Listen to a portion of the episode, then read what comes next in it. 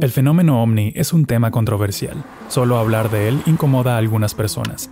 Hay diferentes opiniones. Por supuesto que no es común ver objetos voladores no identificados en el cielo con tanta frecuencia como a los aviones, pero eso no significa que si no has visto uno, no existen. El avistamiento ovni considerado como uno de los primeros o más populares en los Estados Unidos ocurrió en 1947, excepto que no fue el primero. Pero para simplificar este video, digamos que fue el primer caso más conocido de los Estados Unidos. El aviador y empresario Kenneth Arnold estaba piloteando su pequeño avión Cali Air A2, con condiciones climáticas que permitían la máxima visibilidad. Arnold decidió hacer un breve desvío a Mount Rainier, para ver si podía encontrar un avión de transporte de la Marina que se había estrellado recientemente, para poder reclamar la recompensa de 5 mil dólares. Cuando Arnold se acercó a la montaña, vio una serie de destellos brillantes en la distancia que volaban en una larga cadena. El grupo de nueve objetos parecían ser otros aviones, pero la velocidad a la que se movían alrededor de la montaña era demasiado rápida, más rápida que cualquier avión conocido por el hombre. Buscando identificarlos por la forma, se acercó para observarlos y se dio cuenta que no tenían cola y tenían una forma convexa. Dijo que se movían como platillos saltando sobre el agua. En el informe periodístico que siguió, se afirmó erróneamente que los objetos tenían la forma de platillo, de allí el término platillo volador. Arnold estimó que estos ovnis iban a una velocidad de 1200 millas por hora, o aproximadamente 1930 km por hora. Kenneth Arnold era un respetado piloto y empresario con cerca de 9.000 horas de experiencia de vuelo. Durante julio del mismo año que Arnold vio estos objetos voladores, un ranchero se encontró con unos misteriosos restos de unos 200 metros de largo cerca del aeródromo del ejército de Roswell, Nuevo México. Según la información inicial proporcionada al periódico Roswell Daily Record por el campo aéreo del ejército de Roswell, los sorprendentes titulares afirmaban que los militares habían recuperado un platillo volador en un rancho cercano. De la noche a la mañana, la historia cambió de un platillo volador a un globo meteorológico, y en los años siguientes, esa explicación se transformó a un programa militar de vigilancia a gran altura. Han pasado alrededor de 75 años y recientemente el gobierno de los Estados Unidos comenzó a tomar en serio y oficialmente los avistamientos más recientes, o al menos eso es lo que quieren que el público crea. Después de 70 años de negar o ignorar estos hechos, ahora están soltando algunas de las imágenes, como los famosos videos de ovnis capturados por pilotos de la Marina de los Estados Unidos, y también cambiaron el nombre de UFO a UAP, que en inglés significa Unidentified Aerial Phenomena. Hay miles de historias de personas normales que han experimentado ver o incluso estar en contacto con seres que se originan en otros planetas. Algunos de ellos no son personas tan normales, sino pilotos expertos, escépticos, científicos e incluso exfuncionarios gubernamentales con toda una vida de reputación creíble. A lo largo de los años los ufólogos han recopilado cantidades asombrosas de evidencia, Incluso los gobiernos han desclasificado documentos con relatos extraños, resultado de proyectos paranormales e investigaciones de ovnis. En este video no vamos a hablar sobre por qué el gobierno de los Estados Unidos ha ocultado por tantos años esta información y por qué ahora sí la revela. Hay varias teorías al respecto, pero estamos aquí para hablar sobre las tecnologías que realmente podrían estar involucradas en todo esto. Hemos explorado menos del 5% de nuestros propios océanos y conocemos menos de una cuarta parte de las especies que viven allí. No sabemos mucho sobre nuestra propia galaxia y apenas estamos tratando de entender cómo aplicar la física cuántica. La mayoría de los científicos afirman cosas todo el tiempo basándose en evidencia científica o incluso en teorías, pero a veces nuestra ciencia se limita a las herramientas que tenemos, la comprensión y las ideas que tenemos. Algunos no dejarán de lado los viejos sistemas de creencias. Así como una religión, la ciencia puede convertirse en un dogma. Por ejemplo, todavía creemos que todo está hecho de partículas y no de vibraciones a nivel cuántico. Tomemos el ejemplo de las galaxias. No fue sino hasta 1923 que Edwin Hubble midió la distancia de las llamadas nebulosas y descubrió que estas eran, de hecho, otras galaxias, lo cual hizo que toda la comunidad científica estuviera de acuerdo en la existencia de otras galaxias. Recuerda que en 1923 ya teníamos aviones, pero no sabíamos que existían otras galaxias fuera de la nuestra. Algunos de nuestros científicos aún no están de acuerdo con los nuevos descubrimientos y evidencias, especialmente cuando estas nuevas evidencias implican que otras viejas ideas que tenemos son fundamentalmente incorrectas, y de seguro que aún se enseñan hechos erróneos en las escuelas y universidades de todo el mundo. Cito al físico Michio Kaku. Después de todo, el universo tiene 13.800 millones de años. ¿Cuántos años tiene la ciencia? Tiene 300 años. Uno de los temas más misteriosos y controversiales en nuestra sociedad actual es la existencia de otras civilizaciones como la nuestra en otros planetas.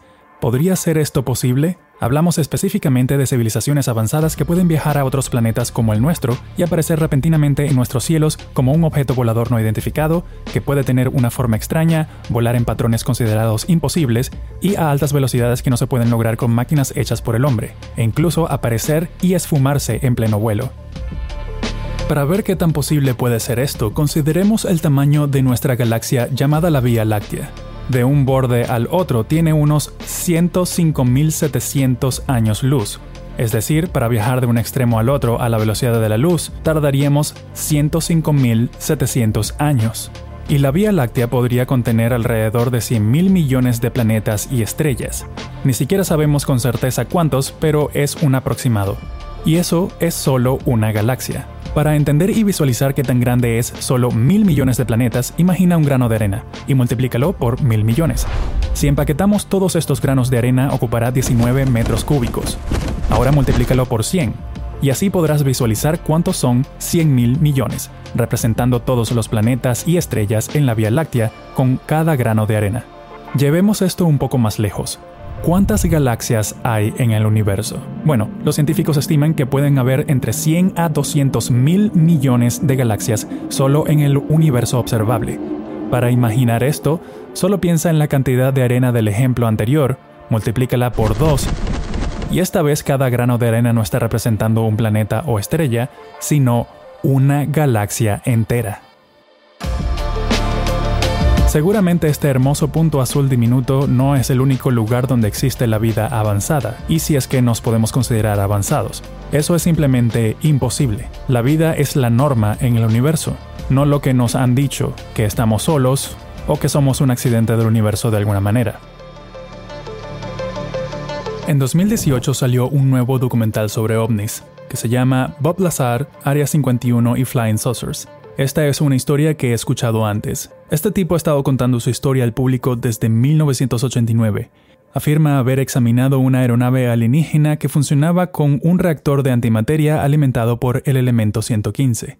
En el documental, aproximadamente a la 1 hora y 5 minutos, él hace un dibujo y una pequeña explicación sobre cómo funciona esta nave, porque en realidad estuvo involucrado en el desmantelamiento de la nave para hacer ingeniería inversa, pero afirmó que hay muchas cosas que aún no podemos entender, específicamente sobre el elemento 115 y el proceso que tienen que pasar algunos de los componentes para ser fabricado, que es una de las partes más importantes del platillo volador. Tampoco entendemos la física real involucrada en la manipulación de la gravedad. Dijo que los proyectos eran compartimentalizados para que cualquier persona no pudiera tener toda la información necesaria para comprender todo el funcionamiento de la nave. La razón por la que se hizo público es porque la tecnología que vio puede cambiar el mundo para mejor, pero se ha ocultado al público durante muchas décadas. Si hoy tuviéramos tecnología de antigravedad, no necesitaríamos usar ningún tipo de combustible fósil para el transporte. La electricidad sería muy barata e incluso gratis. Podrías tener un generador de antimateria o antigravedad en casa. Sería como comprar un electrodoméstico. Y si la tecnología se perfeccionara aún más, podrías tomar un vuelo de corta duración de solo minutos a cualquier destino en la Tierra.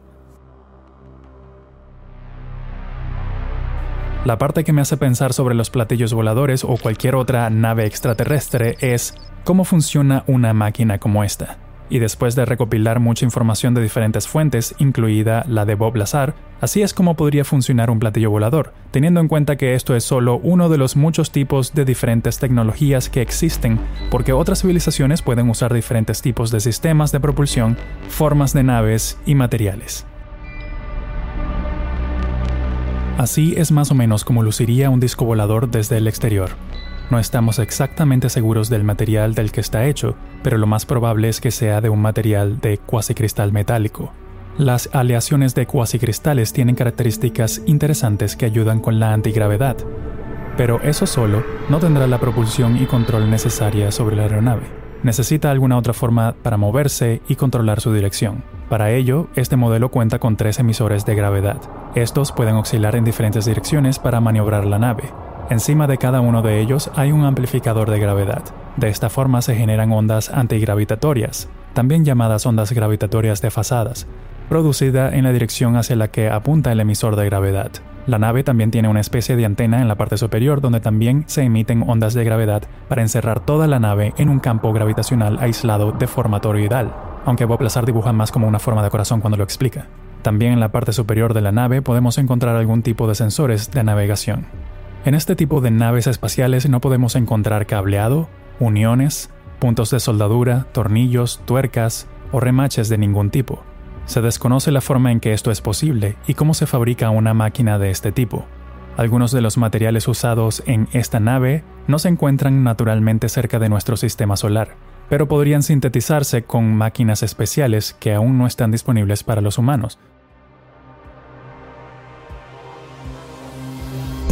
no tiene sentido especular cómo se genera la energía y las ondas gravitacionales, ya que ni siquiera nuestros propios científicos lo entienden, va más allá de nuestra capacidad normal de comprensión. Pero como mencionó Bob Lazar, usa antimateria. Lo que ocurre con la antimateria es que es extremadamente delicada y peligrosa de manipular. Para sostener la antimateria se necesita de un contenedor gravitacional especial. El contenedor hará que la materia dentro levite sin tocar las paredes, Luego se introduce una cantidad extremadamente pequeña de antimateria y materia en el reactor, donde se tocan y se genera una gran cantidad de energía para impulsar la nave. La cantidad de energía generada por antimateria del tamaño de un grano de arroz cuando toca materia normal es suficiente para explotar un vecindario entero. También se desconoce la forma en que este reactor de antimateria convierte la energía. Este es solo uno de los tipos de nave de los cientos, sino miles de tipos que se pueden encontrar en civilizaciones que se originan solo en nuestra galaxia.